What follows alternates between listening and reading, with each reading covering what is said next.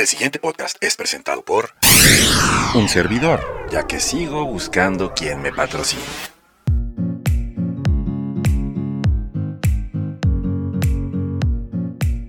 Hola de nuevo.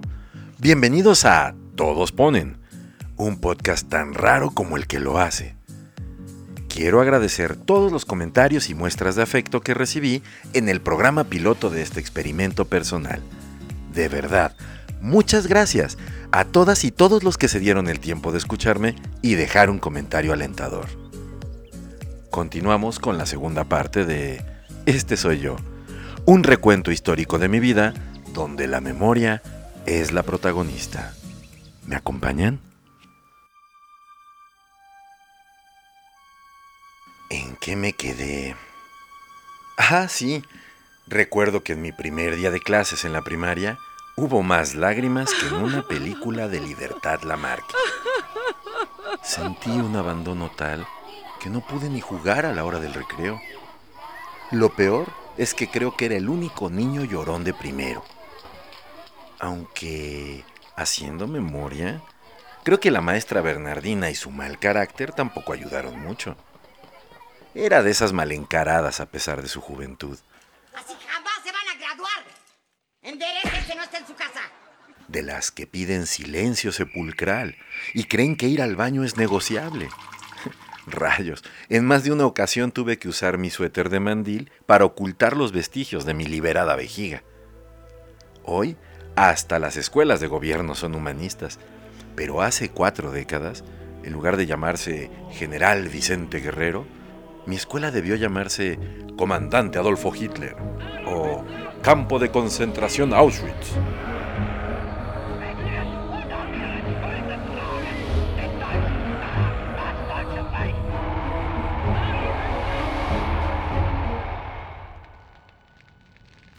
En fin, sobreviví ese año y los que siguieron ya no fueron tan difíciles, de no ser por la llegada de las tablas de multiplicar. Sí, soy un sobreviviente de los carteles enormes con las tablas del 1 al 10, las planas infinitas, los discos que pretendían la memorización de las tablas por medio de canciones.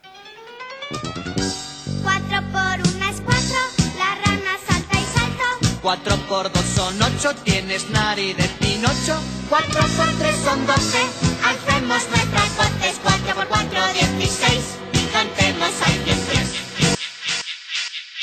Pero nada fue tan efectivo como el cinturón de mi padre o la chancla voladora de mi madre. Aún así, nunca logré desarrollar por completo mis habilidades matemáticas. Sin embargo, en lo referente a la música, no es por nada, pero me destacaba. En tercero de primaria, a diferencia del resto de mis compañeros que escuchaban a Parchís, Hola, mancha roja. Cepillín. Odisea burbujas. Odisea burbujas, vamos a despegar. Vamos amiguitos, Lalo Guerrero y las ardillitas, etc. Yo ya conocía a Black Sabbath, Iron Maiden, Kiss, Queen, Judas Priest. Hazy DC, Scorpions. Eso por un lado. Y por otro, Village People, Rod Stewart, Donna Summer, Bee Gees, Christopher Cross, Billy Joel y demás. Claro, con la fuerte influencia de mi hermano Sebastián, cuatro años mayor que yo. Desde que me acuerdo me llamaron la atención las percusiones. Con apenas cuatro o cinco años, ya reunía en la cocina ollas, cacerolas y sartenes. Armaba mi batería y enloquecía a mi madre, mi primera fan. Pero fue hasta cuarto de primaria cuando mis gustos musicales comenzaron a tomar forma. En ese entonces, tomaba clases de batería en Casa Berkham, dentro del centro comercial Plaza Satélite.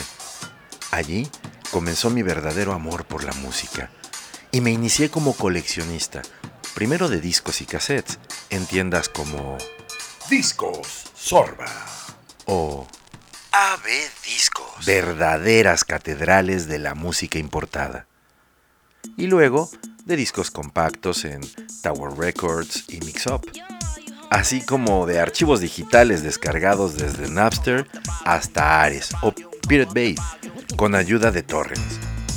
Y lo mismo escuchaba FM Globo que Radio Hits o WFM con Víctor Manuel Luján. WFM Stereo. Antes de la magia digital. Lo malo de mi pasión por la música es que no sabía diferenciar dónde podía ser alarde de mis capacidades como percusionista y dónde no. Así que un día, por andar haciendo un solo de batería en mi banca, el maestro Ignacio me dijo, con que te gusta pegarle a la banca, ¿no? Y me hizo golpearla con las palmas lo más rápido y fuerte que pude. El resultado, mis manos enrojecidas y mi mamá al día siguiente pidiendo la cabeza del maestro.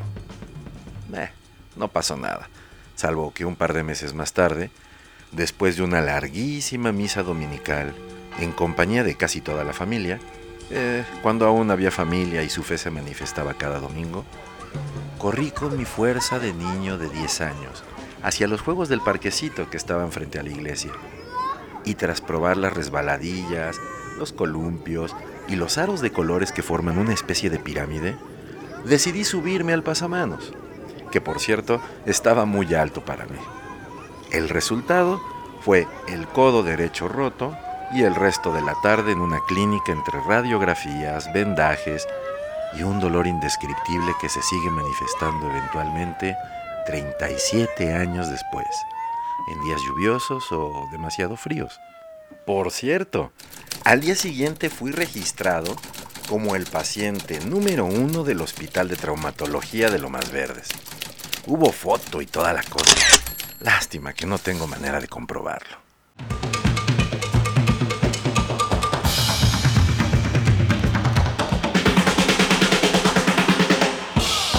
Mi carrera de baterista se vio truncada, no dejé de tocar en mi cuarto, teniendo como único público a mis pósters de greñudos afeminados, como les decía mi mamá a Paul Stanley y a Gene Simmons.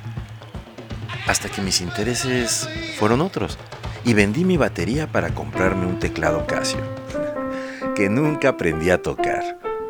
Y que años después también vendí para comprarme una grabadora de doble casetera y ecualizador gráfico de 10 bandas.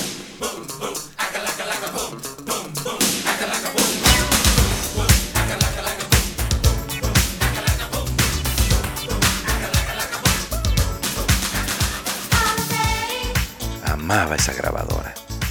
Fue mi compañera hasta que terminé la prepa. Por cierto, fue mi padre quien me llevó al centro a comprarla. Lo, lo, enfatizo porque no era muy común que hiciéramos cosas juntos. Pero eso, eso es parte de otra historia que les contaré más adelante. Ah, hay tantas y tantas cosas que contar.